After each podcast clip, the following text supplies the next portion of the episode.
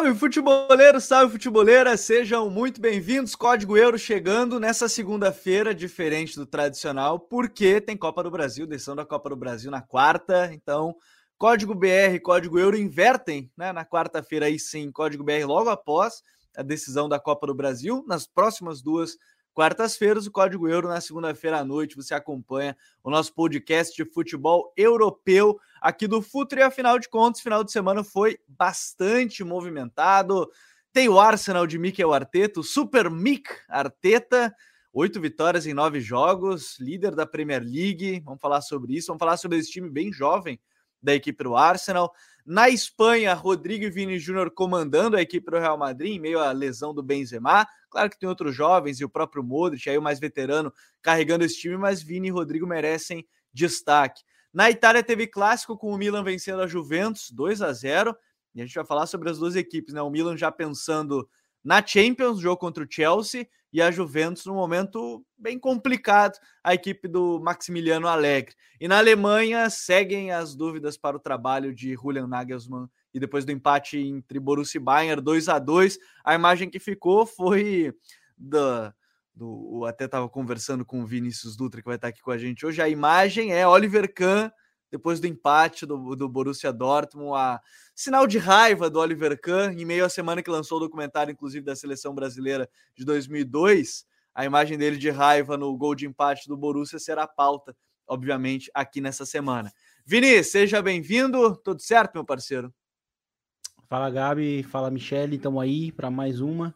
Final de semana de jogos muito interessantes, né? É, inclusive, desde que voltamos de data FIFA, é, tem sido um final de semana de, de no mínimo três jogos muito bons, né? De, clássicos, de duas equipes relevantes se encontrando, assim como vai ser, inclusive, agora no próximo final de semana. E já no final, já no final de semana a gente já teve aí um, um bom Arsenal e Liverpool, porque ele, era, ele é muito importante para definir o momento dos clubes, né? Principalmente também para definir algum, alguns é, estabelecer alguns conceitos, principalmente que já se tem sobre o Arsenal. Acho que era um teste muito importante. Então, quando a gente for debater esse jogo, vai ser bem interessante, porque é um time que tem, tem sido muito agradável de se ver jogar. É, respeitem o Arteta Ball, a gente vai falar sobre isso. Michele Silva está aqui com a gente hoje também para falar de Arsenal, para falar de Liverpool. Tem vários jogos aí para a gente comentar. E só tem uma coisa antes de chamar a Michele que eu, eu falei para mim mesmo que eu não ia falar, mas eu tenho que falar. 442, pare de fazer listas sobre os 100 melhores jogadores da história. Os caras fizeram uma lista com o Pelé em quarto e. Desculpa, não sei o que tu tá falando. Não ah, então tá bom. Não conheço, não conheço essa revista também. Nem esse esquema Talvez tático. eles estejam brigando por esses minutos aqui no Código Euro e eu não vou Só dar. pode. Michele, seja bem-vinda. Como é que tá? Tudo bem, Gabi? Tudo bem, Vini? Olha, muito feliz aí, né, com a nossa temporada aí, pelo menos dentro do, do, futebol europeu. Acho que o Arsenal temos muitas coisas boas para falar do Arsenal. É, claro, vamos tentar não zicar, né? Porque a gente sabe que tem toda uma, uma atmosfera em torno do Arsenal que qualquer coisa pode zicar o Arsenal do ponto de vista. É um, é um time muito frágil, né? Assim, pelo menos fora de campo. E a gente tem outros assuntos aí para debater. Prazer estar aqui com vocês. É, tem muita coisa pra gente falar. Quem tá chegando direto na live, deixa aquele like, pode mandar a pergunta pra gente também aqui no episódio que a gente vai respondendo ao vivo e dentro, do, dentro das pautas. Mas a gente tem que começar falando sobre ele. O Arteta Ball, o artetismo, enfim, como preferirem chamar. São oito vitórias em nove jogos. É uma equipe que tem o segundo melhor ataque da competição, tá atrás só do Haaland, ou melhor, do, do Manchester City, né? Praticamente do Haaland, aí porque são 22 gols na temporada, o Haaland tem 16 na Premier League, então já começa por aí a coisa. É o time que mais dribles certos tem na competição, segundo em finalizações por jogo, segundo em finalizações certas. É um time, Vini, acho que é legal a gente começar justamente por aí. Agradável de se ver e que, obviamente, não foi montado da noite para o dia é uma reformulação que vem acontecendo já desse Arsenal de pelo menos aí uma, duas temporadas e que o resultado prático a gente começa a ver nessa temporada e que na temporada passada bateu na trave, né, de classificar para uma Liga dos Campeões, mas que a reformulação vai acontecendo, acho que a gente começa a ver mais agora isso, né? Exatamente. É, eu acho que o Arsenal ele, ele vem de um processo mesmo que de dois anos, né? Eu acho que esse já seria o terceiro e que ano passado já teria um já ter, a gente já imaginava que teria um salto, né? É, só que talvez o salto no final das contas foi, foi muito maior do que do que a gente poderia imaginar, né? Porque o time no final da temporada de fato estava muito próximo de ir para Champions, né? E eu acho que não era um time para se colocar ainda naquela, naquele momento, né? Como a gente até viu no documentário.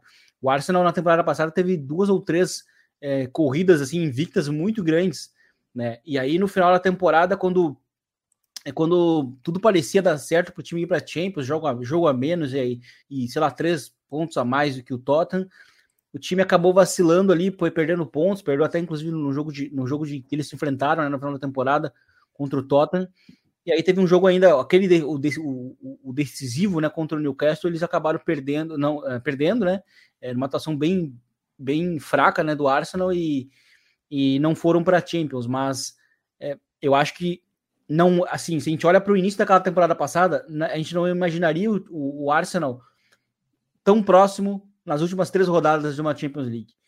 Então, só que se a gente olha para o momento, né, o time de fato esteve muito próximo, com um jogo a menos e não foi, foi um tropeço para um time muito jovem, mas que eu acho que serviu de ensinamento. E esse ensinamento o time tra traz para essa temporada, porque o Arsenal contratou até pouco, se a gente olha né, para o macro, assim, porque o sistema estava tava muito bem estabelecido. Né? O sistema que eu digo, o sistema do Arteta, né? O Arteta Ball, né? Brincando aí com, com o título, porque se a gente olha para a temporada passada para essa maneira como o Arsenal tem jogado, já é diferente. O Arsenal foi ali, foi ali no City e buscou o Zinchenko, né, como lateral esquerdo, e que ele tem feito é, funções que ele fazia no City, né, que é o lateral interior, né, o lateral que vira um, um meio-campista, e o Arsenal tem jogado com o Ben White, né, como lateral direito, mas que vira um zagueiro, né, como como em, em momentos de fase ofensiva. É, e aí o, Arsenal, o Arsenal basicamente ataca com três zagueiros. Tem ali Partey e Zinchenko como meio-campistas. O, Ch o tem feito uma função muito interessante que é ou ele fica no, no, no espaço lateral esquerdo, ou ele está na entrelinha também, é, fazendo uma conexão com, com o Gabriel Martinelli, que fica muito aberto. E do outro lado a gente tem o Saka muito aberto, o Odegar entre linhas, sendo muito importante na conexão, né, no escalonamento ali com o próprio Saka, né, o lado direito do Arsenal é o lado que gera muito jogo, né, é, recebendo ao pé, seja pelo, pelo Odegar ou pelo Saka, que nessa temporada tem, tem evoluído, evoluiu muito nesse sentido, como esse cara que gera jogo, que constrói. E aí na frente tem o tem o 9, que é o que é o Gabriel Jesus, é, que chega que chegou nessa temporada, é, né, podendo inclusive ir para o Real Madrid, né, e aí começar a ter minutos. É, não do... foi pela questão do visto, né? Euro, do, visto. Como europeu, né? A cidadania, né? A dupla cidadania para ele, senão provavelmente seria um, jogador a ter ido no Real Madrid, inclusive. Isso, e, e, e, curioso porque assim, ele provavelmente seria um cara que iria vir muito do banco, né? E, e no Arsenal ele se tornou um titular, apesar do, do Ed Nketiah ter terminado a temporada muito bem, né? da temporada passada como um falso 9, e, e, e, o falso 9 é uma coisa importante nesse sistema do Arteta, né? O 9 tem que oferecer muito apoio, e o Gabriel Jesus tem feito isso. Ele é o cara que tem, na verdade, ele tem feito tudo no Arsenal, né? Como um, como um 9, né? Ele tem jogado como o atacante chato, né? O tanque, que é o chato, joga muito de costas. Ele tem, ele tem, ele tem é, oferecido os apoios que o sistema pede e ele tem é, marcado gols e tem jogado e tem feito eh, excelentes jogadas de efeito é, de nível é, técnico fora da área. Então, assim, ele, ele tem feito tudo, tem, tem de fato jogado muito bem. E a gente já comentou em outros episódios aqui que ele vai chegar muito bem na Copa do Mundo, né? Em termos é, de, de momento mesmo. Isso vai ser muito importante, porque a temporada passada ele já vinha no City, ele vinha mal, né? Não vinha bem. Mas o Arsenal foi muito importante para ele nesse sentido para ele jogar como esse 9 completo que, que oferece tudo para o sistema. E o Arsenal hoje é, tem oferecido é, resultados que no passado não, não ofereceram, né? Eu até caí num, num, num tweet, que acho que eu compartilhei com o Gabriel no, no, no, no, no WhatsApp, que, que é um tweet que falava assim em inglês que, que falava que a, a era dos memes do Arsenal tinha acabado, né? E eu, eu concordo muito. E eu concordo é muito perigoso. Porque, porque o, o Arsenal nessa temporada tá, tá nesse 8-9, né? venceu oito jogos e, e em, nove, em nove partidas, e poderia inclusive estar 9-9, porque o jogo que perdeu, que foi contra o, contra o United, eles, no momento que sofrem o gol, na verdade, eles estavam melhor do que o, do que o United no Old Trafford. E talvez esse foi, o, foi talvez um dos motivos que o time perdeu. Tava, tava pensando muito, talvez, no terceiro gol do que no, no 2 a 1 né? Que seria o da virada. Mas, novamente, no, no acúmulo de minutos em Old Trafford, o Arsenal foi melhor. E, né, ok, é um, é um, é um estádio que o Arsenal geralmente não vence, mas venceu nesse final de semana o Liverpool e na semana passada venceu o Tottenham, né? Que seriam os, os, dois primeiros grandes adversários nessa temporada, porque de fato a tabela veio sendo muito acessível nesse início. Mas o Arsenal vem conquistando resultados importantes. É, foi, foi, melhor no Trafford, venceu o Tottenham, que vinha bem também na temporada é, semana passada, e agora vence o, o Liverpool, que é um adversário que não vence né, no histórico, né, nos, nos confrontos. E venceu é, sofrendo empate duas vezes, e aí quando sofreu 2 a 2 é, tomou conta do jogo, e para mim foi uma resposta mental muito importante para esse time jovem que está ganhando casca semana a semana. E, e, até sobre isso, né, Michele, eu acho legal da gente falar desse time jovem. Uh, depois eu vou entrar até no mérito das perguntas que estão mandando, das mensagens que estão mandando, o Matheus Machado, o Abner Lucas, o Pedro Vitor, falando do, Gabri do, Gabriel Jesus, do Saliba, né, do elenco do Arsenal. Mas é um elenco muito jovem, até estava dando uma olhada nisso. Para o jogo contra o Liverpool, que venceu, a média de idade era 24 anos. No time titular, cinco jogadores sub-23. Então, assim, a gente olha, é um time muito jovem, né? Você tem ali lideranças, né? O Gabriel Jesus com seus 27 anos. O, o jogador mais velho é o Chaka, que tem 30, e depois é o Partey com 29. Mas é um time muito novo, né? É um time que acho que isso que o Vini falou de ganhar de Tottenham, ganhar de Liverpool, são pontos importantes para essa caminhada que tem se iniciado na temporada, né? Assim, eu acho, assim, não acho, tenho certeza, é, é, o, é um time que está fase de ser de, de, adquirir maturidade, né? E aí quando a gente fala sobre isso, acho que o Vini perfeito a fala dele, porque ele destacou muitos pontos deste Arsenal e é importante a gente colocar como nunca é uma coisa só no futebol, né? É como é muito sobre como o Arteta consegue gerir o elenco, é muito sobre como o Arsenal consegue desempenhar dentro de campo com as ideias é, do Arteta do ponto de vista tático, como os jogadores estão bem tecnicamente, como eles melhoraram a partir de coisas que o Arteta fez. Acho que a situação de movimentação do Chaka ela é um bom exemplo disso. Um jogador que já teve treta com a torcida do Arsenal, já, já saiu respondendo à torcida do Arsenal e conseguir essa recuperação, conseguir que ele jogue bem, sabendo que ele é uma das lideranças positivas do time. Então, assim, eu acho que tudo isso colabora para esse ambiente. O que o Arsenal é, vive e, e, vai viver aí nessa temporada, na minha avaliação, acredito muito nisso, é uma temporada de, de, de adquirir cada vez mais, mais maturidade, né? É, deu para ver assim, nitidamente a construção desse time, né? A gente que faz conteúdo, produz conteúdo, é, já há algum tempo falava sobre como o Arsenal vinha fazendo janelas com reforços muito pontuais. Aí, numa outra janela, gastou um pouco mais, mas ainda assim eram reforços que eram jogadores jovens, jogadores que tinham um encaixe muito específico dentro do elenco. Acho que o Partey é um exemplo disso. Apesar de não ser jovem, ele tinha esse encaixe específico que era uma posição que o Arsenal precisava muito. É, depois foi também se modificando, foi construindo seu elenco a partir de saídas também. Querendo ou não, a saída do Alba, eu julgo ela muito relevante, até porque, é, pelo que a gente viu depois também, né, do que vazou, Sim. do que saiu, de ser. Hoje mesmo a gente teve um vídeo, né, enfim, contexto bem específico e tudo mais. Falou que tem amigos lá, ele mesmo já, já falou sobre o vídeo. E mas... ele disse que o Arteta só podia comandar jogadores jovens, né? Que os mais experientes é... ele não ia conseguir mandar.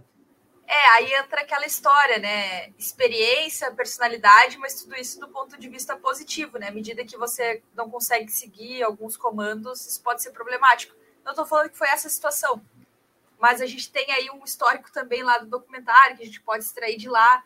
Assim, eu acho que tem coisas que não contam muito a favor do Alba nessa discussão. Mas o meu ponto é, o Arsenal ele foi ganhando cada vez mais maturidade à medida que ele também foi agindo em diferentes setores do campo, em diferentes setores dentro do clube mesmo, e contribuindo para essa gestão, né?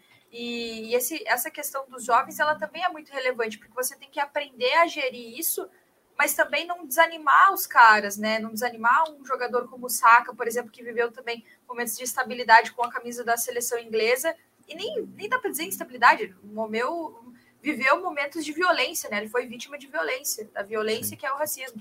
Então, assim, é, isso tudo, tu conseguir equilibrar as coisas é muito difícil. E claro, não é só o Arteta, né? A comissão dele também. Acho que no Our North a gente viu isso também, né? É um time que ele, ele tem ali seus auxiliares para fazer algumas conversas ali específicas, e isso ajuda muito também no trabalho. Só que o, o, o ponto principal da minha questão, antes da gente falar mais detalhadamente sobre algumas, alguns setores do, do time do Arsenal, é é um time que vem se construindo e te traz uma boa perspectiva por ser jogadores jovens, por ter um técnico que parece ser um técnico muito promissor, te traz uma perspectiva boa. O que o Arsenal vai viver, eu, eu acredito, nessa temporada, é dar um pouquinho mais, um passo um pouquinho mais adiante, mas talvez não necessariamente conquistar um título nessa temporada. Só que isso não significa que não vai ser, que vai ser uma temporada ruim ou vai ser uma, um, um elenco, enfim, um time desprezível. Eu acho que a construção que o Arsenal conseguiu até aqui, ela diz mais sobre o futuro do que sobre o presente. Até porque o grande título do Arsenal, mesmo que o Arsenal do Arteta já tenha conquistado um título, né? Foi a FA Cup, se eu não me engano, que conquistou. Sim, no primeiro ano, né? Do Arteta. É, no primeiro ano. Exatamente. Isso. É, o título talvez dessa temporada seja não bater na trave e ir para uma Liga dos Campeões. E aí a gente vai entrar num ponto que muita gente já tá mandando essas mensagens enquanto a gente está aqui no, no Código Euro, Vini, que é a questão do elenco em si. Né? Porque você tem, obviamente, né, como você mesmo citou, a questão do Gabriel Jesus, do Zinchenko, que chegaram como jogadores importantes, né? Chegaram tendo bagagem de títulos, os dois vindo do Manchester City, né? E aí tem outros pontos até que o próprio Matheus Machado ele comentou que o Arsenal tem um time titular muito bom, mas falta um elenco talvez para competir a temporada toda.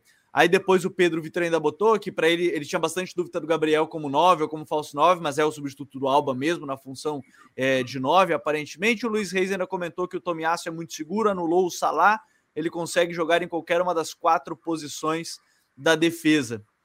Agora, esse elenco, eu estava até pensando nisso hoje quando eu estava olhando as escalações, vendo Milan e Juve, olhando esse Barça e Celta agora da final de semana, é, como os times estão vivenciando o que a gente tem aqui no Brasil, né? Jogo uhum. quarta e domingo, com a diferença que eles não têm viagens gigantes, né? Dentro da Espanha um ovo, a Itália também não é muito grande, apesar de ser consideravelmente maior. Enfim, é, a Inglaterra nem se fala, mas o elenco vai ser algo bem importante para essa temporada, ainda mais para a Premier League, né? Que tem já o Boxing Day tradicionalmente, né? Sim, é, exatamente. Mas eu acho que a respeito do, do elenco que o Matheus citou, eu, eu, eu acho que para essa temporada o Arsenal ele tem setores em que ele está bem, tá bem servido. Assim, se a gente olha para a lateral esquerda, é, tem ali duas opções interessantes, né? O Zinchenko, o Tierney, que era o potencial titular na temporada da, da campanha passada. Na lateral direita, por exemplo, o titular era para ser o Tomiasso. Só que a, a, a, utilização do Ben White se tornou uma solução, né? Porque primeiro porque o Ben White é um cara que, ao contrário do, do Tomiasso que chegou no Arsenal, né, é, tem conseguido ficar é, saudável e conseguir jogar regularmente. Tanto que o Tomiasso se tornou de fato reserva, né? E ele, como até ele mencionou ali, como no outro comentário, a questão do Tomiasso, o Tomiasso de fato é muito bom, muito bom defensor, jogou de fato muito bem é, ontem contra o, contra o Liverpool e contra o Salah. E na seleção é curioso porque ele é zagueiro, né? Então ele até menciona a questão da versatilidade, né? Na, na, no futebol mesmo, no futebol de clubes ele, ele é lateral, mas é, na, na, seleção ele é de fato só zagueiro. E, e, e ele, de fato, é, é, bem importante, é, muito, é, um, é um cara muito bom, de fato, para se ter no banco. E, e, ele jogou muito bem na esquerda, e era um desafio, né? Inclusive foi bem importante nos momentos com bola, e o, Arsenal até jogou um pouco diferente ontem, né? Justamente por, pela ausência do Zinchenko, né? E aí até os dois laterais ficaram mais presos, mas é, se a gente olha para o 9 também, na ausência do, do, hoje do Gabriel Jesus, é, tem o Nketiah que terminou a temporada muito bem, temporada passada, terminou muito bem é, sendo inclusive no meio de uma de um, de um suspense de se ele iria renovar ou não com, com, com o Arsenal, né? Ele, ele teve a opção de sair é, e no fim ele acabou renovando e, e, e, por isso que me chamou a atenção a contratação do, do Gabriel Jesus, porque a posição do 9, né, o falso 9, estava muito bem encaminhada com, com, a maneira que terminou a temporada do Nketiah. Né, com a grande atuação, por exemplo, que ele fez na reta final de temporada contra o Chelsea, em Stanford Bridge mesmo, fazendo gol. E ele teve um e... período de, de oscilação, né, Vini? Que ele chegou é. a ser cogitado para sair, aí ele entrou, começou a entrar e jogar bem, aí é. ele estava muito bem, aí teve toda essa questão que tu mencionou, e agora ele é um bom reserva, né? Que ele é um consegue reserva. entrar e se sair bem. É um Sim, bom reserva. Ele era assim, reserva do Alba, do Lacazette e era o reserva sim. do reserva do reserva, né? Era o terceiro, é, o terceiro reserva, né? E no fim ele se, ele se tornou o melhor nove justamente por ser o falso nove, que era o que o time não estava conseguindo ter. É, e, e, fez atuações muito boas na reta, na reta, final da reta final da temporada passada. E aí agora a gente olha também para o Smith Rowe, também um outro teórico titular, mas que foi perdendo espaço no time titular também porque o Gabriel Martinelli é, consegue estar mais tempo disponível e também pelas atuações do Gabriel Martinelli, né? O cara que consegue ofer oferecer é, algo diferente que o Smith Rowe é, não consegue, que é ser um cara muito importante nas, nas conduções, né? Ou seja, ele é uma ameaça na, na, na em transição, em campo aberto, ele, ele é mais driblador, porque até o Smith Rowe junto com, com o Odegaard né, é até um pouco é um, até um pouco redundante, né? São jogadores muito parecidos até certo ponto. Então o Martinelli consegue oferecer algo para o sistema, mas tu ainda tem o Smith Rowe que é muito bom, muito talentoso no, no elenco.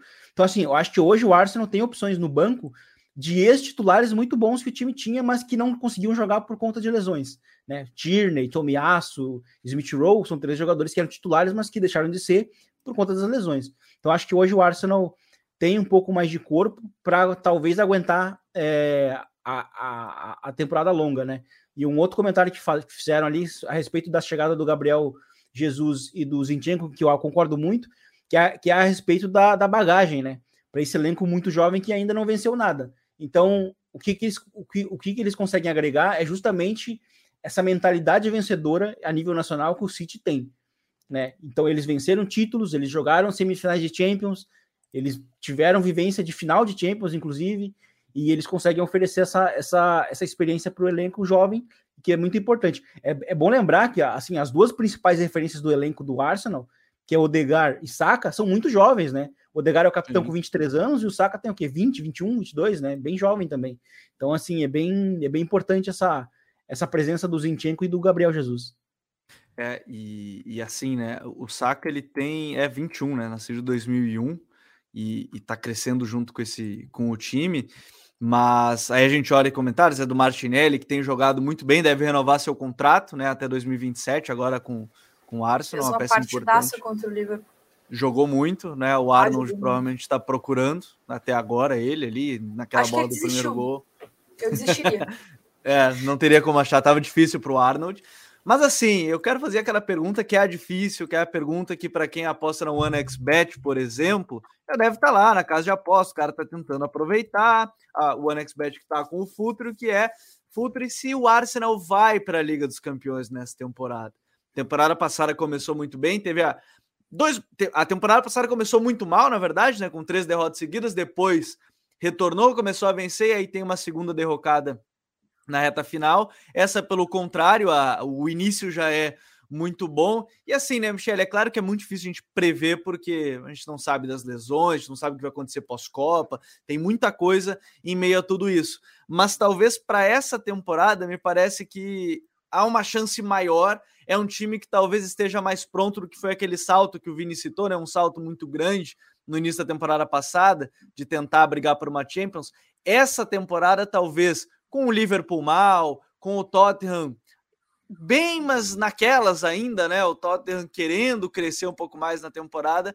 Talvez seja o caso de agora o Arsenal, quem sabe, aproveitar, acabar com a zica pós Arsene Wenger, de não voltar a Champions. Quem sabe agora com o Arteta isso pode acontecer, né?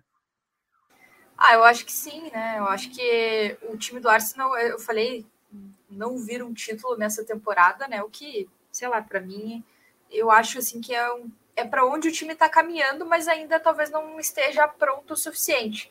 Agora, vaga na Champions seria aquele passinho a mais que eu mencionei antes, que eu acho que o Arsenal deveria dar. E só para a gente não ficar só nos elogios, uh, Gabriel, Vini, para todo mundo que está acompanhando. Isso aí, tem que falar que mal, tem... que falar mal. O Felipe Borini disse para falar mal, para não zicar e aí o time bem, entendeu? Então pode falar mal, Michel. Eu quero revelar duas preocupações. Uma mais de brincadeira, só porque eu sou uma pessoa um pouco supersticiosa, principalmente quando se fala em seleção brasileira porque o, o Vini falou muito bem do Gabriel Jesus, né? Quanto que ele tá bem e faz muitas funções, não sei o quê. Me preocupa se acontecer alguma coisa com o Gabriel Jesus, mas não vai acontecer, vai estar tá tudo certo para a Copa do Mundo. Só queria dizer baixo isso. Baixa na madeira, porque... baixa na madeira. É. Apesar dele ser um jogador muito. Apesar dele ter um reserva que está entrando bem, me preocupa um pouco por conta da versatilidade de como ele entendeu rápido o modelo do Arteta, né? Ele troca de posição Sim. com o Martinelli, enfim, ele deixa o espaço para o Saka entrar. Ele é completinho no ataque, né? Se a gente fala, falou aí do Tomiasso na defesa, é o Jesus no ataque completo para fazer diferentes funções. E para falar aqui agora da, do negócio que não, não me agradou muito, assim, que me deixa um pouco preocupada, é Gabriel Magalhães. Assim, acho Sim. que da defesa ali é o que destoa um pouco e o que pode gerar alguma preocupação para a temporada, mas ainda assim você tem aí, como o Vini já falou, o, o Arsenal ele se, se blindou com jogadores assim no elenco, né? Talvez não tenha tantos nomes, números assim, mas você tem jogadores que fazem mais de uma função. Qualquer coisa você tem o Ben White, né? Que pode se tornar o zagueiro, o Tomiasso, que pode voltar para a lateral direita mas é um ponto aí de preocupação para mim na defesa do Arsenal. Acho que seria o Magalhães. Pode ser uma questão de comparativo, porque o Saliba tá absurdamente bem. Pode, mas eu acho que não é só isso. Eu acho que às vezes ele sai um pouco para caçar, ele fica meio rendido em algumas situações. É o ponto da defesa que me deixa um pouquinho mais preocupada, é o Magalhães.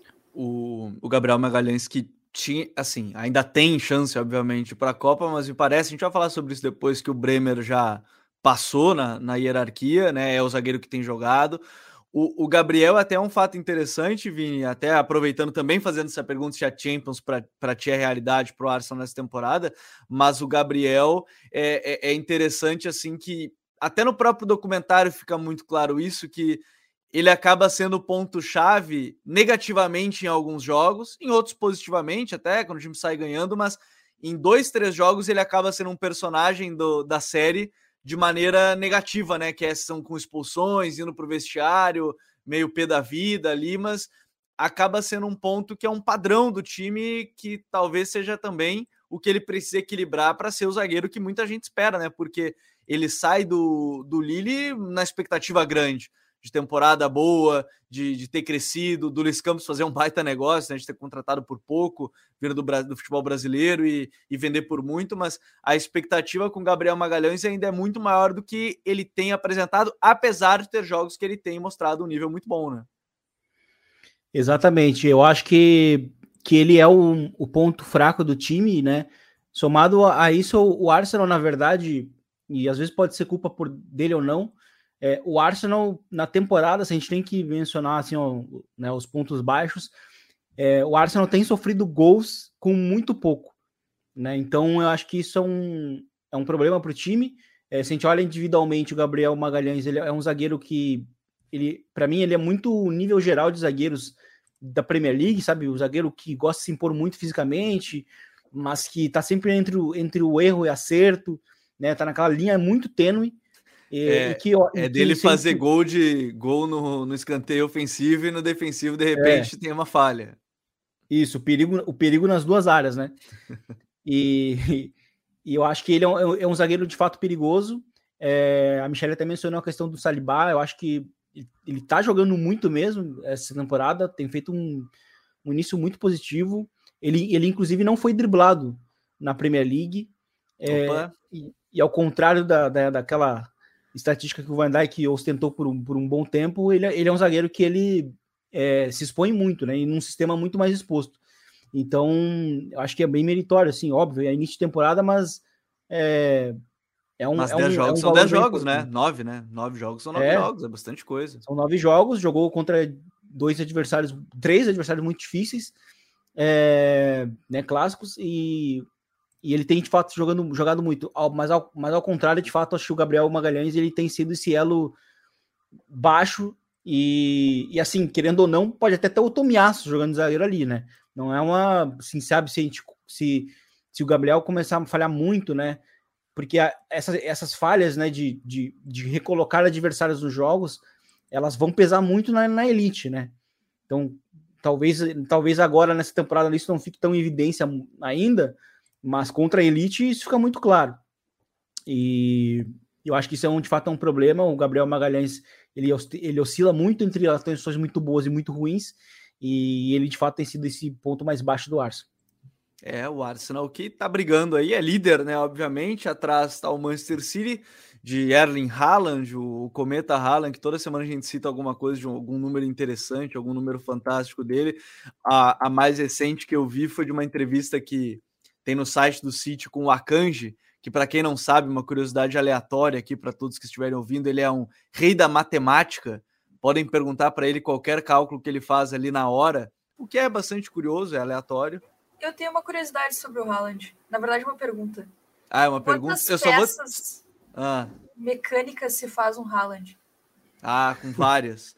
Se tu falar assim, ó, a, é, eu só tô lembrando disso porque o Akanji ele responde assim, Michele, perguntam para ele lá quantos números vezes 70 e poucos, enfim, é um, um, cálculo que eu não vou lembrar, ele sabia fazer na hora e que dava o seguinte: se o Haaland mantivesse a média de gols dele atual, que são nove jogos, 16 gols, ele faria 337 gols em quatro temporadas pelo City na Premier League.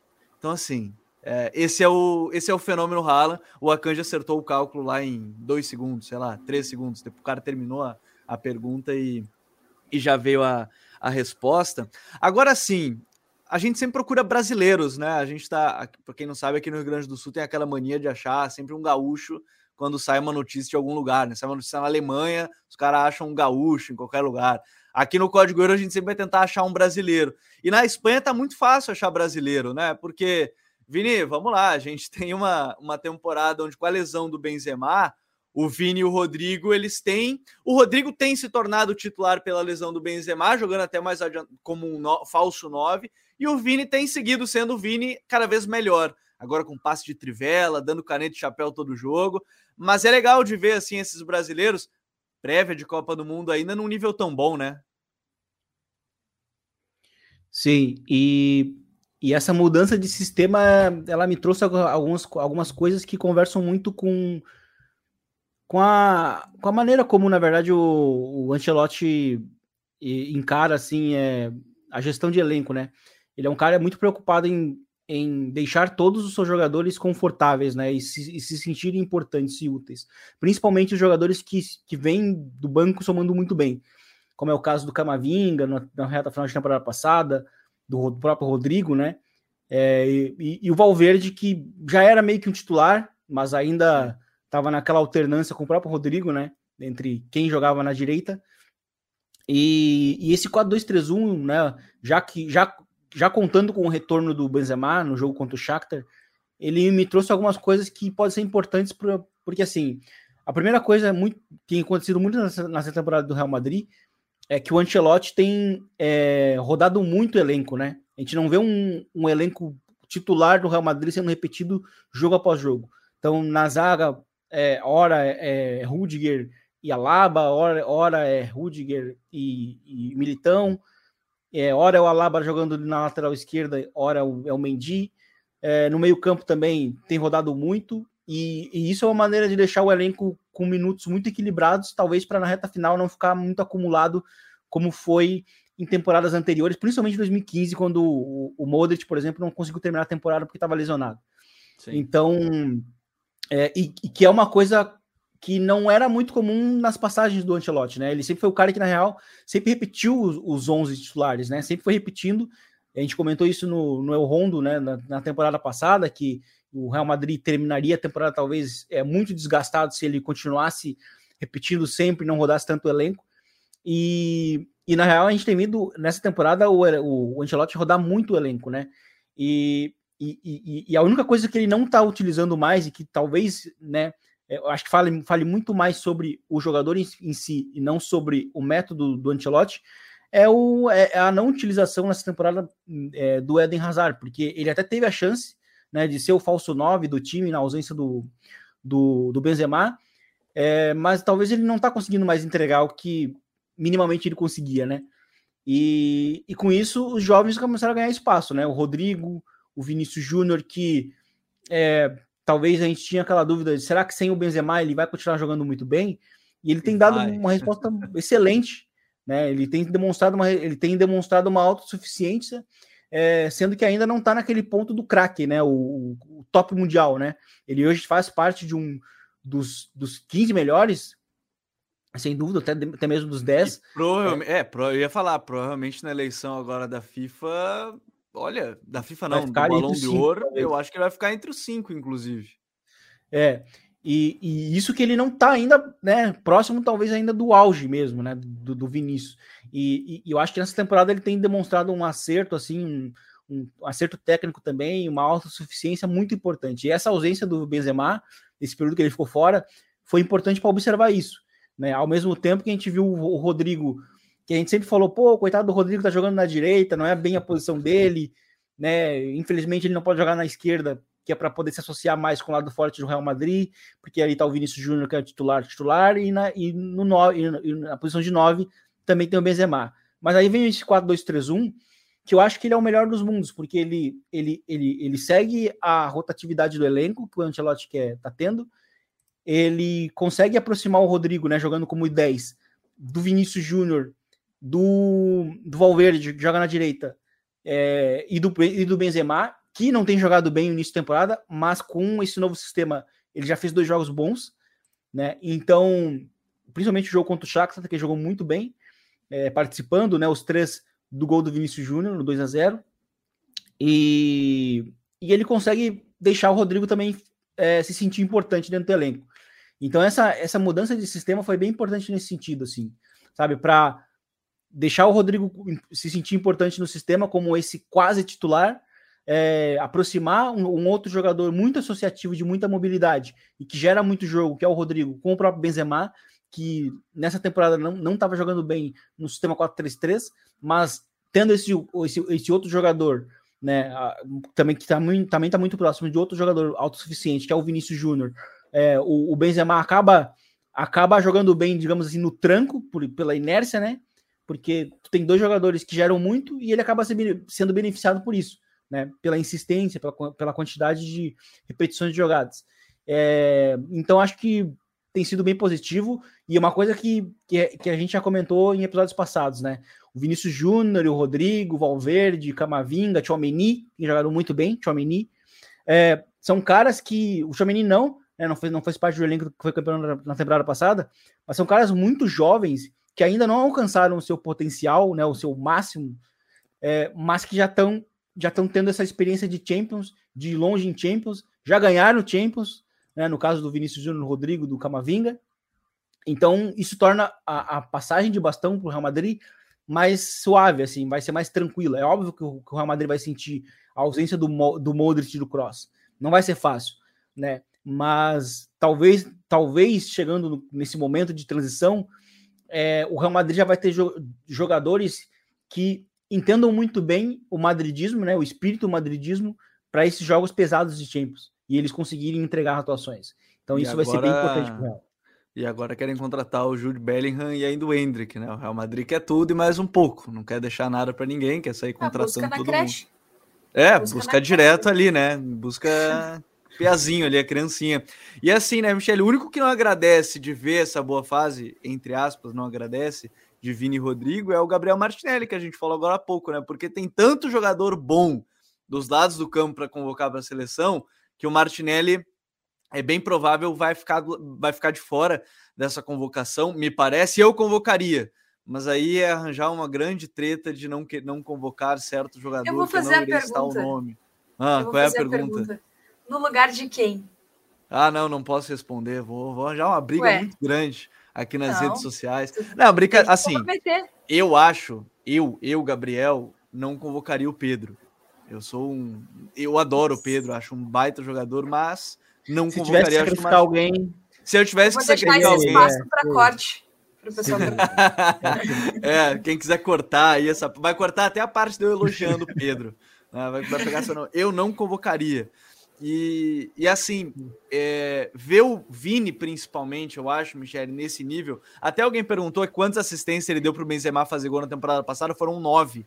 Nessa eu não lembro se ele chegou a dar alguma é, assistência, mas na temporada passada foram nove. Ele deu 17 assistências na temporada passada e nove foram para o Benzema. É, é. O, o, o Henry Zames falou que loucura o Martinelli de fora. E aí ele botou só tirar Firmino, Matheus Cunha, Coutinho, Everton Ribeiro, qualquer é um deles, ó. Esses aí, com, esses aí brigam por duas, né?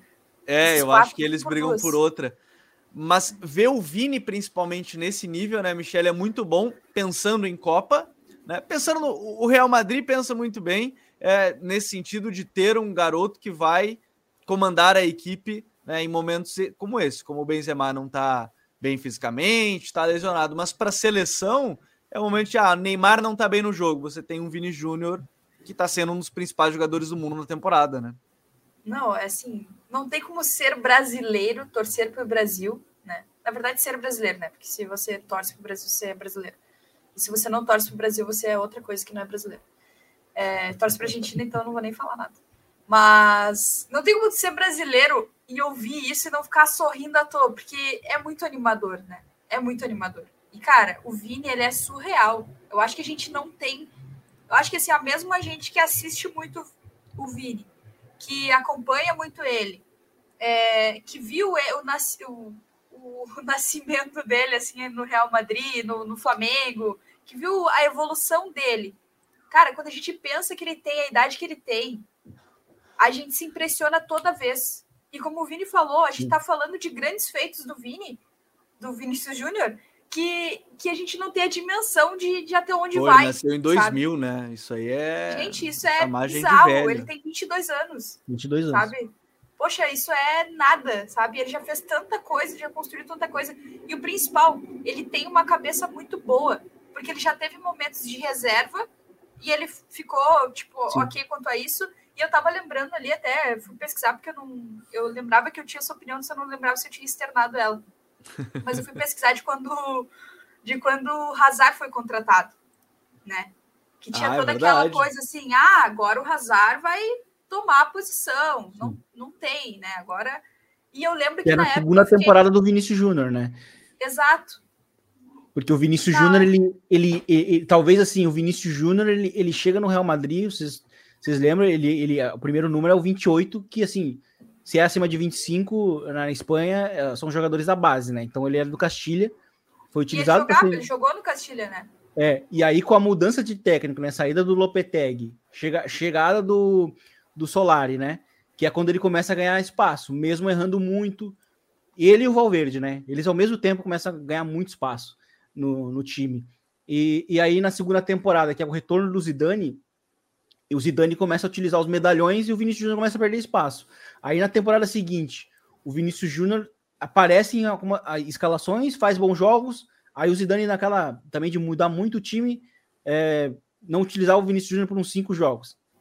Né? Que essa foi uma época que gerou até uma, é. uma coisa assim nas redes sociais, tipo, pô, Sim. Assim, era o momento até, né, que mais criticava o Zidane, né, o momento que ele não jogava. Que, porque assim, se você pega o número de jogos que ele fez, ele fez 30 e poucos, quase 40, Sim. mas minutos jogou quase nada, né? Jogava 10 minutos aqui, 5 minutos ali. E, e aí veio o Hazard, né? É, e aí veio o Hazard. Aí você tem, tá, e agora? O que, que o Vini vai fazer? Hazard tá aí tentando voltar até eu hoje. Gostaria de dizer que eu segurei a mão de Vinícius Júnior, mesmo olhando os jogos do Hazard. Acreditou. Acreditei. Acreditou que. Até, olha só, isso aqui é legal. Ó. Podemos dizer que o Vinícius Júnior chega mais pronto para uma Copa que o Neymar 2014, com chances reais de dividir o protagonismo do Ney na Copa que se avizinha.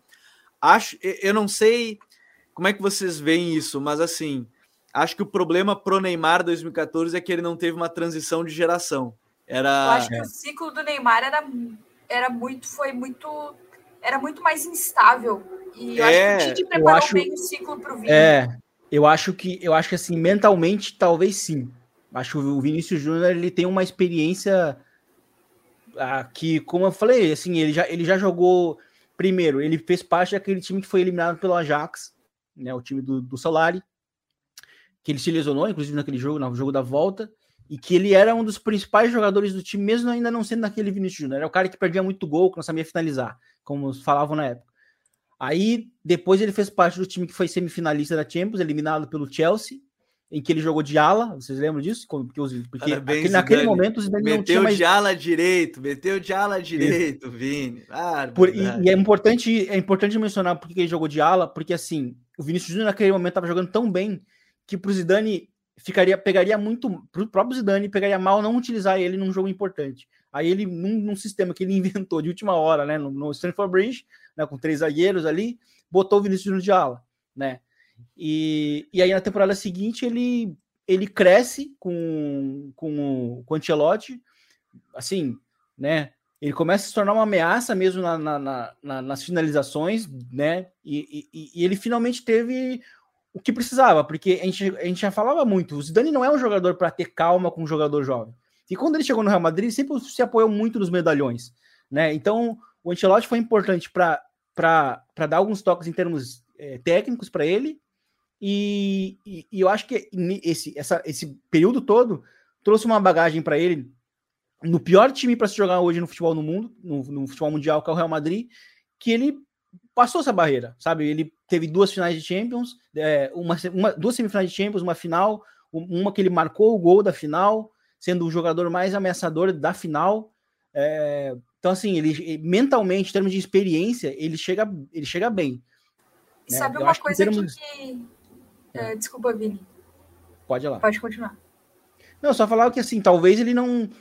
Porque assim, ele ainda não é um jogador completo em termos assim, é, técnicos e fundamentos. Ele ainda não é esse cara. Mas o, o nível que ele tem já é muito satisfatório. Poucos jogadores alcançam. Né? Então acho que é só, é só isso nesse sentido. Mas eu acho que em termos mentais ele, ele chega, chega pronto, assim, com a experiência boa.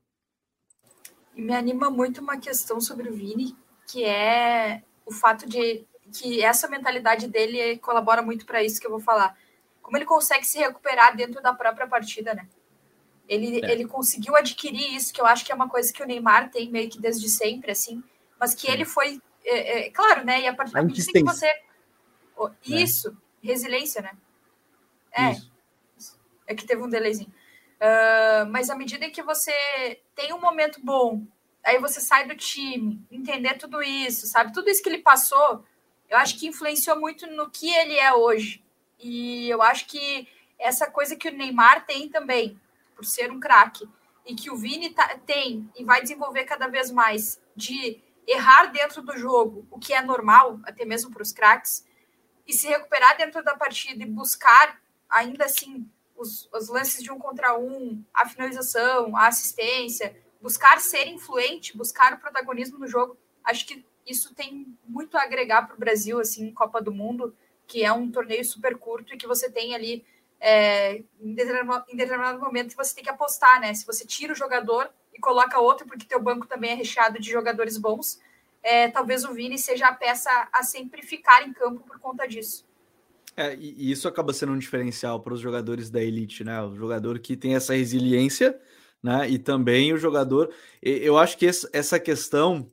Uh, eu lembro quando a gente via a chegada do Rodrigo, do Vini, todo mundo meio junto ali na, na Europa, e a gente comentava, né? Que a diferença. O Rodrigo, talvez, talvez, tecnicamente seja mais polido, vamos dizer assim. Talvez essa não seja a melhor palavra e talvez vão entender errado o que eu quero dizer. Mas o Vini está muito mais pronto para a elite nos grandes jogos, porque o Vini tem essa resiliência muito, resiliência muito maior que a do Rodrigo, e que o Rodrigo tem também. O, o que o Rodrigo fez contra o City, enfim, é, define também Rodrigo grandes mais jogos. Novo ainda, né? Mais Rodrigo novo mais novo, exatamente, mais novo ainda. Só que o Vini chegou nesse nível de resiliência que era isso. Ele errava, jogava muito pouco e mesmo assim tentava de tudo possível. E eu acho que isso é um grande diferencial pro, pro, pro Vini em termos de, de futebol europeu. Por exemplo, o, o Renier. Renier chegou com uma expectativa super alta, né? De grande nível vindo do Flamengo e tudo mais. Foi emprestado, aparentemente. É, diz ele que os dois treinadores falavam para ele que ele ia jogar lá no Borussia e ele não jogava, por, me enganavam ele, vamos usar essa palavra. Mas, Mas sem querer aí... se fazer um bloco de seleção brasileira, né? Paquetá, né, que foi para lá, teve uma toda uma expectativa, é. que não atendeu, se recuperou no Lyon e agora foi para o West Ham e está conseguindo desempenhar numa liga forte também. Exato, está muito bem lá na, na, Premier League. Então, assim, a resiliência do Vini, e para qualquer jogador, acho que sempre vai ser um ponto-chave do próprio Neymar, quando chegou no Barça, enfim, coisas nesse sentido. E, e aí, pulando de assunto, para a gente não ficar só aqui também no Real Madrid, a gente tem outros temas para falar. A gente vai até a Itália, Vini, porque na Itália, e pessoal que estiver gostando do episódio, deixa aquele like, manda para os amigos, né? E vai comentando e vai participando. Tá bem legal aí você mandando mensagem. Por exemplo, o Guilherme chegou depois e mandou que Arsenal briga pela liga. Pena ter uma máquina de relações públicas dos Emirados Árabes que vai acabar pegando o troféu no final. Até porque o time custa um bilhão e meio, mas tá ameaçando o City. Aí alguém, eu vi o tweet, eu não lembro quem é que postou, foi alguma conta na Inglaterra que brincou que o Guardiola estava tão cansado da Premier League que ele treinou um estagiário, no caso o Arteta, vendeu ele para um clube, no é. caso para o Arsenal, para eles, quem sabe, brigar pelo título, para tentar tirar o título do City. Brincadeiras à parte, o, o Guardiola, daí o Arteta, enfim, iniciou a carreira como treinador, como auxiliar do, do Pepe. Mas a gente vai para a Itália é, e o meu parceiro, o Gabriel Queiroz, falou para tu não elogiar o Brahim hoje, tá, Vini? Já deixou em aberto para não elogiar o Brahim. Essa é a primeira coisa que ele falou. O Milan venceu a Juve por 2 a 0 Rafael Leão e o, e o Theo Hernandes, particularmente, acho que comandaram essa equipe do, do Milan para a vitória contra uma Juve que está num momento bem complicado. Tanto que se falou algumas semanas até do Antônio Conte voltar, de que ele sairia Sim. do Tottenham para acertar com, com com a Juve, depois falou dele até na Inter, da Inter naquele momento ruim. Mas o importante para o Milan é que conseguiu apagar a derrota para o Chelsea, volta a pensar de novo no Chelsea agora, né, Vini? É, é um ponto importante da temporada para o Milan, em termos de Champions League, principalmente. Uma vitória contra, contra a Juve é muito importante. É, um time até meio mexido por conta das lesões, né? O Calulu teve que jogar de lateral direito. É, enfim, algumas ausências também. Mas o. o Bom, tinha cinco jogadores no banco. O último jogo, até conversava com o Gabriel aqui, o Gabriel Queiroz comentou, tinha cinco jogadores no banco contra o Chelsea, né? Assim, Sim. é uma coisa inimaginável, mas é um momento complicado do time em lesões. Sim, exato. E, mas eu acho que dentro da, dentro da Itália, assim, acho que o, o, o Milan se coloca assim como um time hoje muito mais à frente da Juve. Acho que a Juventus está com, tá com aquela cara de construção, mas, mas com mas com um início muito é, assim, devagar. Acho que é um time que tá faltando muita coisa para de fato ser um time coerente que minimamente consiga competir. A Juventus fez 10 minutos bons, acho que muito ali por boa, nem, nem digo bons, né? Mas teve três ocasiões entre 10 Teve chances, né? Nos primeiros minutos. melhor fácil, a melhor definição é essa. Teve três ocasiões em 10 minutos, é, com, a, com o, o, quadrado participando delas. É, e depois disso a gente viu um Milan que sem a bola dominou o jogo é, e, e, que foi um problema assim, recuperou bolas de, por diversos é, por diversas vezes em campo contrário. A Juventus não conseguiu competir, não conseguiu ter soluções com a, com a própria bola, porque né, teve mais posse no, no jogo. É, e o Milan foi muito seguro, assim, teve uma, uma segurança defensiva né, ao longo da partida. Eu acho que ofensivamente, assim, o Theo Hernandes jogou muito bem. É, e a gente conversava com o, com o Gabi sobre, o, sobre a evolução que ele teve na carreira, porque ele é um Sim. cara que surgiu no Alavés como um lateral barra ala que surgia, né? Era o cara que era o trem, né? O cara era um. Ele Trator pelo um... lado, né? Chegar no fundo Trator e é lado. isso aí. Ele parecia, aparecia muito em transições, né? Em transições, em projeções, na verdade. É, e era uma verdadeira arma, assim, cruzando. Só que é, hoje o Theo Hernandes ele é um cara que ele, além de ser esse cara, de, se a gente olha para o mapa de calor dele, é bem importante ver. É, no jogo, assim, ele vai ter aquele mapa de calor muito aberto pelo lado esquerdo, mas com muitas aparições por dentro. Hoje ele é um cara muito importante de saída de bola pela esquerda, né? Aparecendo muito por dentro. É, é, no jogo de, de, sábado, ele, ele foi o cara que estava jogando mais próximo com o Benacer nos momentos com bola. É, enquanto que assim, assim, a gente via é, a gente via o Brahim e o, e o Rafael Leão jogando, jogando abertos, né? É, e, e, os outros dois interiores por dentro, mais próximos ali do Giroud. Então, hoje, dentro da Itália, a, o Milan tá, é um time que, que tá, muito, tá, tá, tá, tá bastante avançado em termos de, de projeto na comparação com a Juventus, né? É, eu acho que junto com o Napoli são os dois times mais fortes hoje da, do futebol né, italiano nessa temporada. E, sobre o Brahim Dias, Brahim Dias também é um exemplo de jogador que precisou de ter minutos para ir evoluindo, sabe, no Milan. Foi importante na campanha da, da, do título da, da, temporada passada, jogando como 10. É, jogo, de, jogo de sábado jogou, jogou até aberto né, pelo lado esquerdo. Foi uma mudança de sistema né, do Milan, que saiu do 4-2-3-1, uh, muito habitual. É, e ele marca até, inclusive, o, o, o segundo gol, né, em uma transição, uma recuperação ali de bola. E, enfim, o jogo foi bastante tranquilo para o Milan o, o Isaac dos Anjos também botou que para ele Napoli e Milan são os melhores times da, da Série A. O Gabriel até citou que acha que o jogo gira muito da liberdade que o Theo teve em campo, e é verdade, o Theo participou muito. E, e o Guilherme ainda brincou que é o melhor dos irmãos, Theo, ou Lucas. Defensivamente eu prefiro o Bávaro, até porque ele é zagueiro lá é. no Bayern, mas oficialmente até o Lucas deve preferir o irmão. Bom, o Theo foi um monstro né, na temporada é. passada, fazendo gols, participando, e o Lucas, de fato, sendo um cara importante na defesa.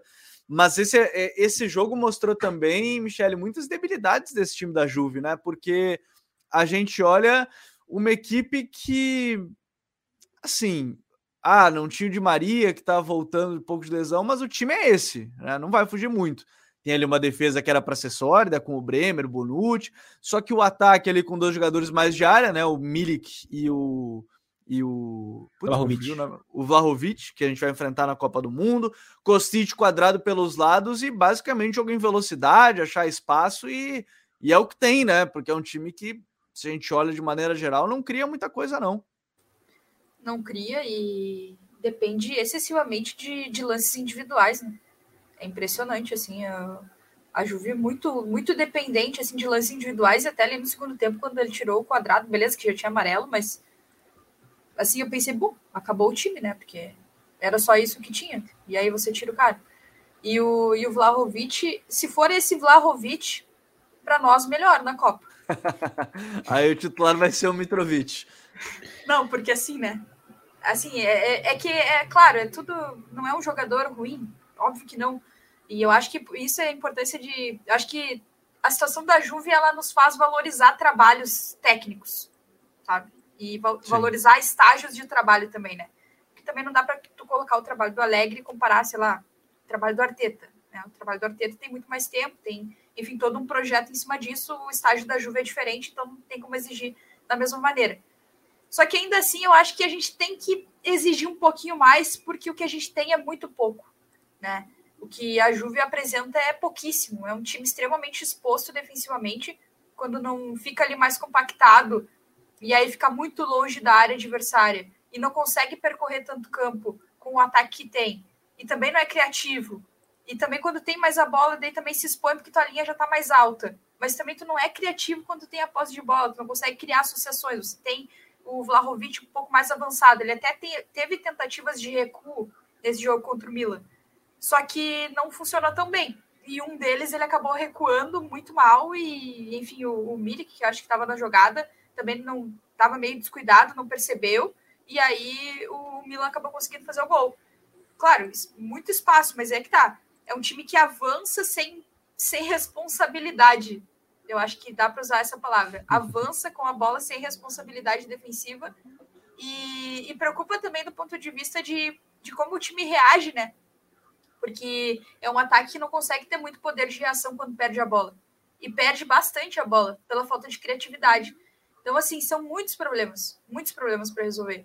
E a temporada já está rolando, né? Então, eu não sei se vai ter, se o Alegre vai ter esse tempo para resolver, e não sei se ele vai conseguir resolver também, é, de acordo com o que ele tem de, de, de repertório neste momento para essa Juve, falando de contexto. É, em meio à, Liga dos Campeões e precisando vencer, né? Seus jogos agora também para a questão de classificação e, e um grupo complicado, né? Porque o Benfica tá jogando muito bem. Né, a gente falou até na semana passada sobre isso. O Benfica com Enzo Fernandes tem estado muito bem. O PSG dominando ali o grupo. Agora tem o jogo de novo contra o Benfica, que pode ajudar a dar uma sobrevida para a Juventus na próxima rodada contra o Maccabi, né? Mas assim, é, vai ser mais compli é complicado. É, é, é, um grupo que tem que se pensar nesse sentido, que pode ajudar de fato. É, a última rodada, de repente, um PSG já classificado pode preservar alguns jogadores, ainda mais é, mesmo com os treinadores, eu achei uma, uma declaração acho que do Guardiola falando que perguntaram para ele se ele ia se preocupar com os jogadores para a Copa, né? Ia preservar, alguns pensando em Copa, e a resposta dele foi bem simples. Eles, treinadores da seleção, não pensam na gente, treinador de clube, eu não pensarei neles. Foi essa a resposta dele. Não vai preservar ninguém. Não, mas peraí, né? O Saltcast tá aí para mostrar que ele preserva. Tá usando o Maguire aí toda hora para tentar ajudar. Né? Tá, tá tentando. E não usa o Arnold ainda, né? Para ajudar, também para descansar. aliás, aliás, ajuda muito o Milan, né? Porque o Tomori ali Ei, que eu, né? E ele nada. E, e aí agora a gente vai ficar nesse aguardo. Os times têm uma, uma Copa do Mundo chegando e o PSG pode utilizar, quem sabe, um time reserva né, na última rodada, até porque, de novo, os europeus estão vendo como é ter jogo quarto e domingo toda semana em início de temporada, e certamente eles vão ter que, que, que preservar né, nesse sentido. E ainda me lembra aqui o Gabriel, olha que interessante cinco jogadores de linha, levou dois goleiros para cobrir espaço, né? O Milan na, no jogo contra o Chelsea naquela partida. Então, esse era o nível das lesões para a equipe. Falei em lesão, pô, eu não queria fazer essa brincadeira, mas é que sempre vem à mente, né? Agora que a gente vai na, na Alemanha, infelizmente, Marcos Reus está lesionado e ainda bem que não vai perder a Copa, aparentemente, né? É, todo mundo ficou meio é, tenso se Sim. ia perder a Copa ou não, meio triste. A lesão foi bem feia. Ele, é, porque ele poderia perder, perder a Copa, mas aparentemente ele vai para a Copa, ele que perdeu a Euro e a Copa que a Alemanha ganhou, né? Tanto a, então assim, ou melhor, ele perdeu a Copa que a, que a Alemanha ganhou, a Euro não ganhou, né? Perdeu a Isso, Copa, a Euro não. A Euro ele perdeu, mas não a Euro a Alemanha não ganhou. Só que lá na Alemanha, o, o, o Michele, assim, se a gente abrir falando sobre isso, é o Borussia, sempre que a gente espera, não, agora vai ganhar do Bayern naquele momento ruim. É agora, é esse jogo, é essa temporada. Mesmo que nesse jogo tenha buscado empate depois, né? Depois sair perdendo, mas sempre que a gente espera aquele algo mais do Borussia, não vem aquela situação, né? Não, não vai. E, e esse jogo ficou no empate em 2 a 2 Até me parece mais reclamado por parte do Bayern do que o Borussia que saiu perdendo esse jogo. É, eu acho que dá para fazer um paralelo aqui com outros times, né? Porque a todo momento a gente está falando de estágio de trabalho, de, e de nível das equipes, e de perspectiva. O Borussia é eterna perspectiva, né? Que tu sempre está ali muito na perspectiva, mas ela não acontece de fato. É, claro, eu acho assim que o, o, o Borussia Dortmund ele tem um time muito interessante, tem jogadores interessantes, né? Dá para falar do Bellingham, que né? Eu acho que já, já é uma coisa assim de conhecimento geral quanto que ele joga bola. Mas dá para falar do Mococo também, do dá para falar do Malin também. Só que assim, é um time que ainda precisa se conectar melhor, né? E eu acho que o Bayern ele sobra muito do ponto de vista que me chama muito a atenção e que dificilmente a gente destaca assim, porque geralmente as coisas mais as questões mais táticas e técnicas elas acabam saltando mais aos olhos mas o Bayern me chama muita atenção pela parte física, né? E não é dessa temporada. É, há várias temporadas e nesse jogo principalmente, assim. Eu acho que teve muito mais gás e nos momentos em que não esteve tão bem tecnicamente no jogo, ainda se conseguiu sobrar por questões físicas também, né? Então, só que, claro, tem toda uma, uma questão quanto ao Nagelsmann. É, só que eu acho que essa transição, ela também não é tão simples. E talvez o Bayern tenha ficado um pouquinho mal acostumado, sabe? É claro, tem ali alguns ajustes para fazer, né? É, questão do Gnabry, por exemplo, o posicionamento dele, o Sané, que talvez dê para render um pouco mais, dependendo, ajustando melhor o posicionamento dele também, de repente colocando ele um pouco mais é, ou pelo lado esquerdo ou mais centralizado.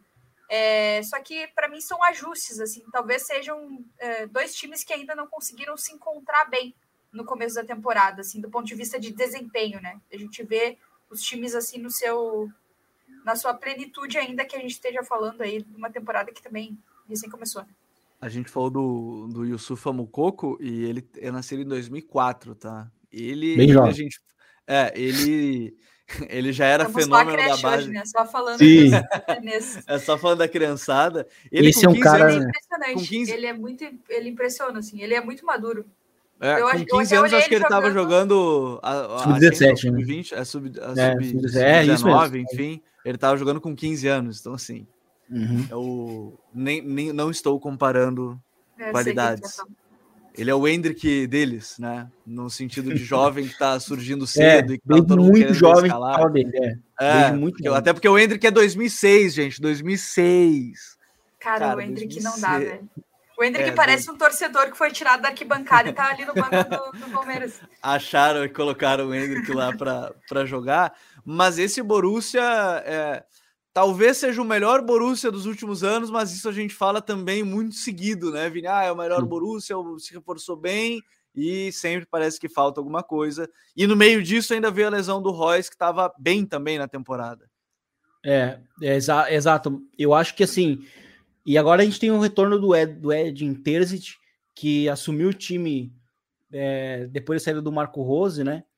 E, e ele é um cara que que assim poderia ter sido efetivado é, na verdade a saída do, do Lucien Favre, né? Depois veio o Marco Rose e agora ele uhum. voltou. Mas ele poderia ser efetivado justamente lá atrás porque ele foi um cara que no digamos assim no estágio, né? Ele estava se saindo bem, ele conseguiu, ok, foi eliminado pelo City, né? No, num gol até que a gente chegou a mencionar do, do, do, do Foden, né? De fora da área e tal. É, mas ele conseguiu terminar em alta temporada naquela temporada. Aí depois ele foi substituído, né? Não foi efetivado, terminou a temporada como treinador interino e agora ele retorn, retornou. E ele retornou.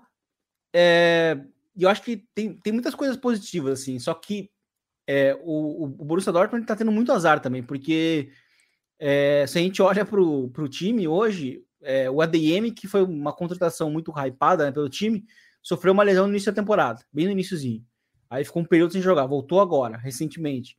É, o Marco Reus estava jogando muito, lesionou. O Haller teve a questão do câncer, né? Do, de testículo. Sim. Né? E, então, assim, vão algumas lesões que vão minando né, o, o, o time. É, mas eu acho que ao mesmo tempo, assim, até me fizeram essa pergunta no depois do derby contra o Schalke, né?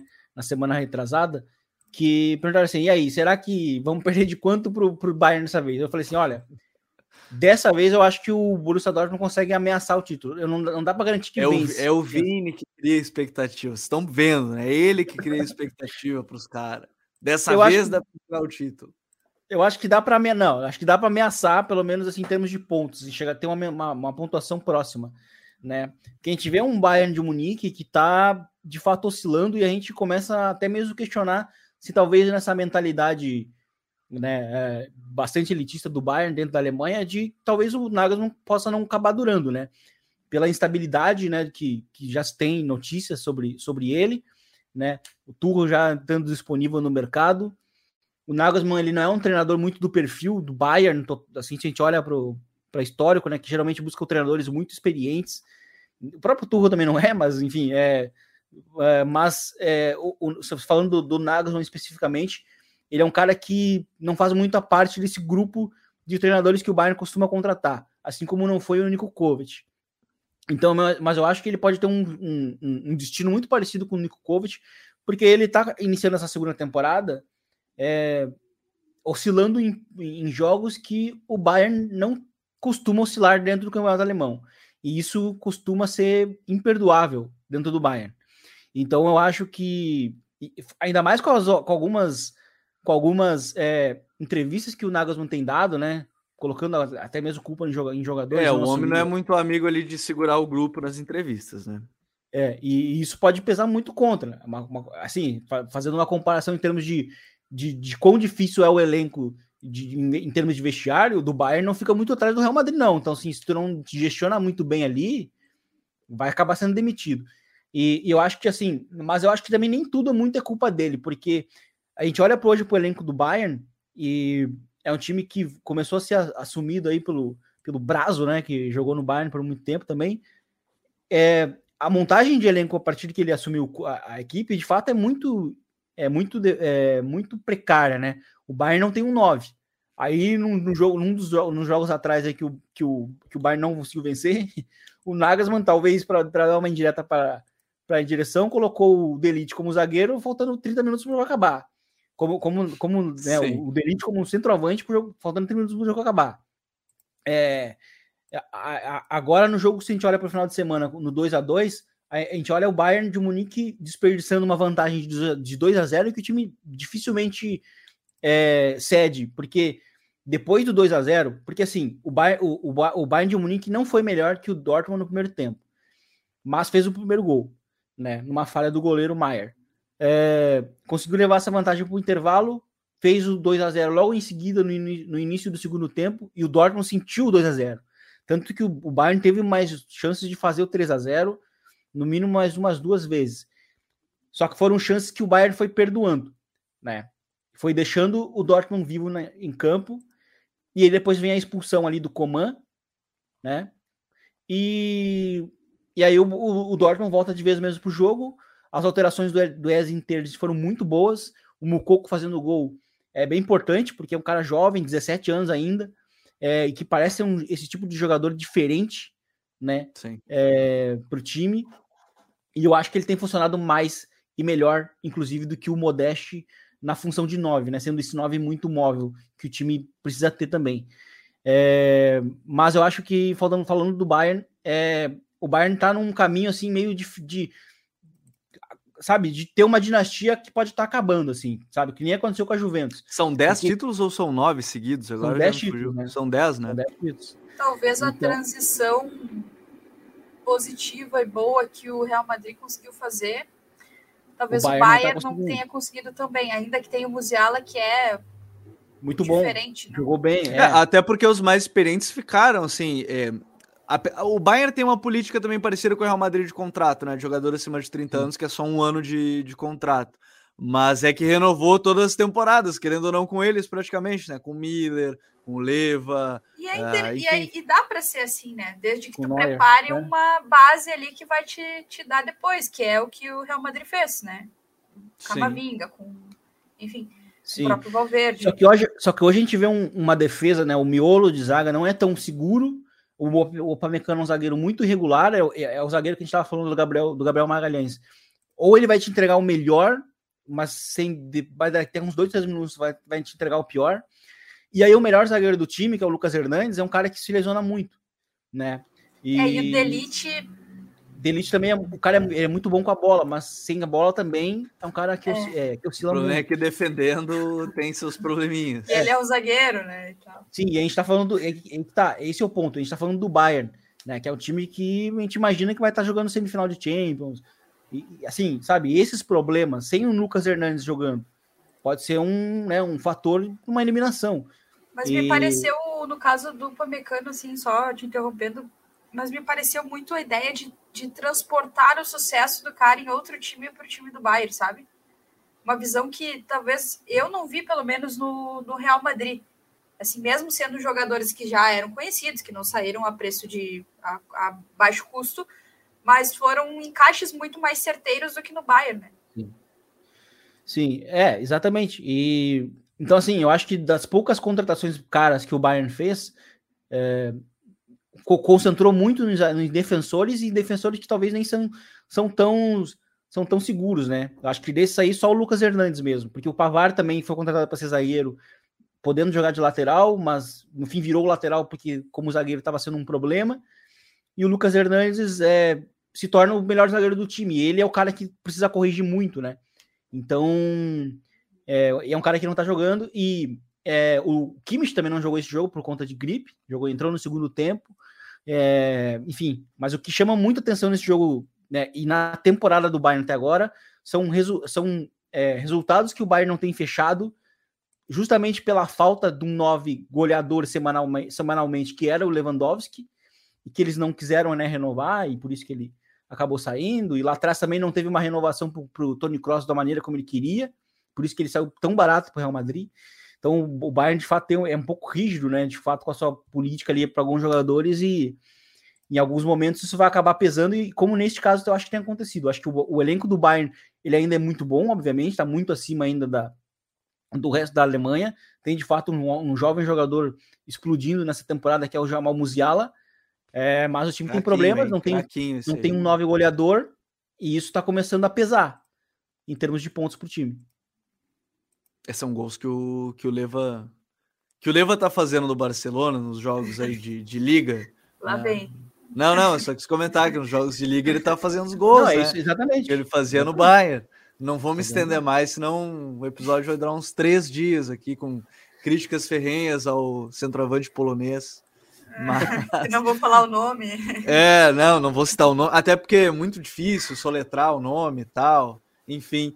Mas ele dava esses gols, né, que, e até acho que foi o Marcelo Beckler que estava entrevistando pós-jogo o, o Mané, e falando sobre ele ter jogado como nove, que ele não estava bem adaptado, porque tá tendo que variar. Então, tem jogo que é o Gnabry, tem jogo que é o Mané, enfim, o time tá tentando achar de alguma forma. Não sei se o mercado de, de inverno não vai ser alguma coisa que esses clubes vão, que o Bayern vai atrás, já que o Vini citou a questão do Nagelsmann tá, meio insatisfeito. Tinha o Werner, né? Podia ter ido atrás do Werner naquele momento, já tinha trabalhado com o Nagelsmann, podia ter ido atrás de um, pelo menos um 9, não é o melhor 9 do mundo, o ok? O mas... o Werner poderia gerar de espaço pro para Musiala, para Pois é. Para Coman. Não é o 9 goleador, mas talvez fosse funcionar para esse time. É que ele enfim. entrega algo que às vezes a gente não, não tá na estatística bruta ali, né?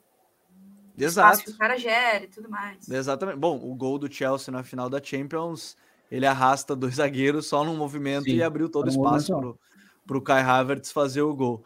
Mas assim, a gente passou pelas principais ligas. Final de semana também teve a na Ligue 1, né, a equipe do PSG. E a gente vai falar na próxima semana até sobre isso, porque o Mbappé tá tweetando demais aí com suas críticas ao Christophe tá. Gaultier, ah. dizendo que ele é só um pivô centroavante. Hoje teve informação do L'Equipe que teve conversa de longa duração entre o treinador do PSG, né, o Gautier com o, o Mbappé, e que se ele, ele só tá jogando naquela posição porque não contrataram um 9 para ele, mas aí eu fico pensando, tá, se contratasse um 9 ia ser Messi, Neymar, Mbappé e mais um, vai defender não, com quem? Ele, quem, né?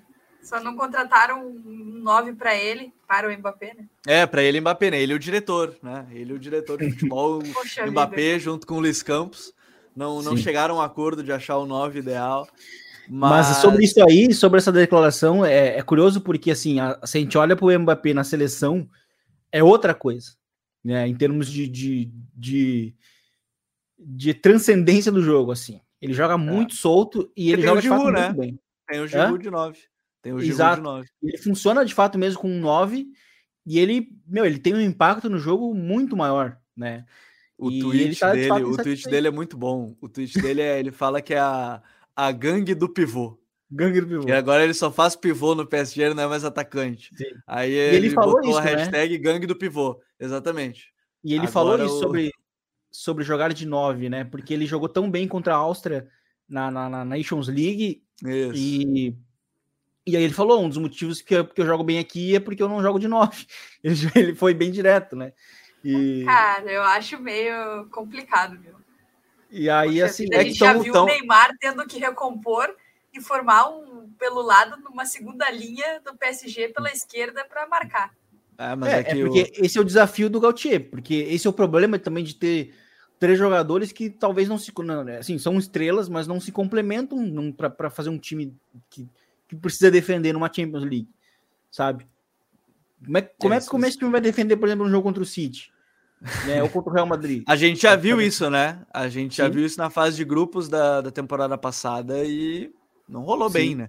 Fez gols, e o, PSG, mas assim, historicamente, difícil. essa temporada ainda tá um pouquinho mais equilibrado no restante do time. Mas historicamente, assim, o PSG, desde que se tornou o PSG que a gente conhece, é um time que contrata assim com nomes muito bons, mas muito desequilíbrio no elenco, né? Muito. É, é a, a, mudança do PSG a gente vai ver de fato daqui duas, três temporadas em termos de contratação, né? A janela foi interessante, mas tem, não é numa janela que vai mudar tudo e que o Luiz Campos está tá fazendo, mas eu acho que esse é o mais uma coisa aí.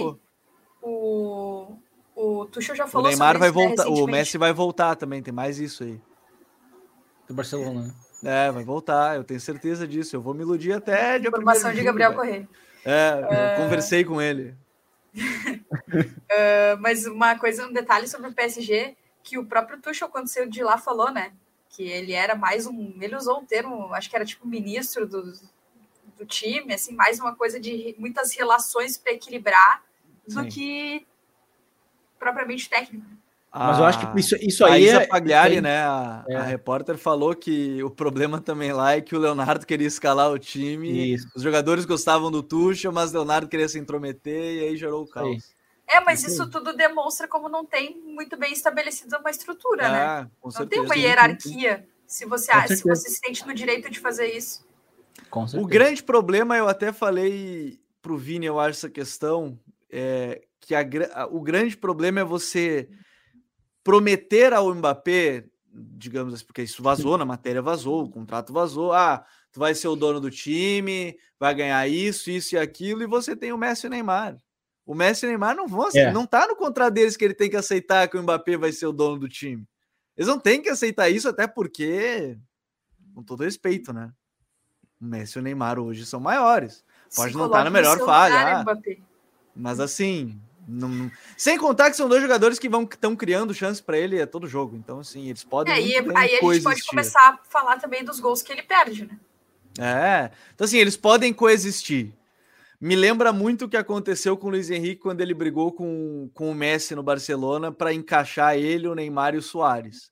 Talvez Sim. o PSG precise dessa briga em algum momento para dar o clique. O jogo da Anoeta, né? O jogo da Anoeta é. começa no banco. É. Isso, o Messi e o Neymar no banco, aí o Barça toma 1 a 0 ele e o Neymar começam a se rir olhando para o Luiz Henrique, as câmeras tudo nele, eles é. rindo da desgraça alheia, e depois daquele jogo o time se encaixa, enfim.